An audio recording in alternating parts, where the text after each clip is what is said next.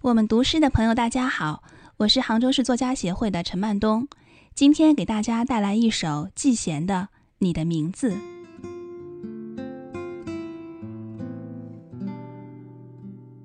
你的名字，作者季贤，用了世界上最轻最轻的声音，轻轻的呼唤你的名字，每夜每夜。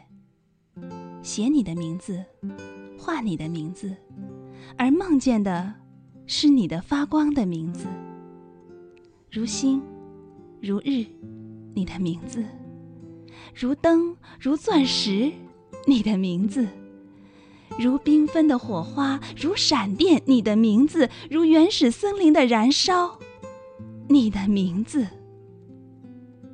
刻你的名字，刻你的名字。在树上，刻你的名字在不凋的生命树上。当这植物长成了参天的古木时，哦，多好，多好！你的名字也大起来，大起来了。你的名字亮起来了，你的名字。于是，轻轻，轻轻，轻轻轻的。呼唤你的名字。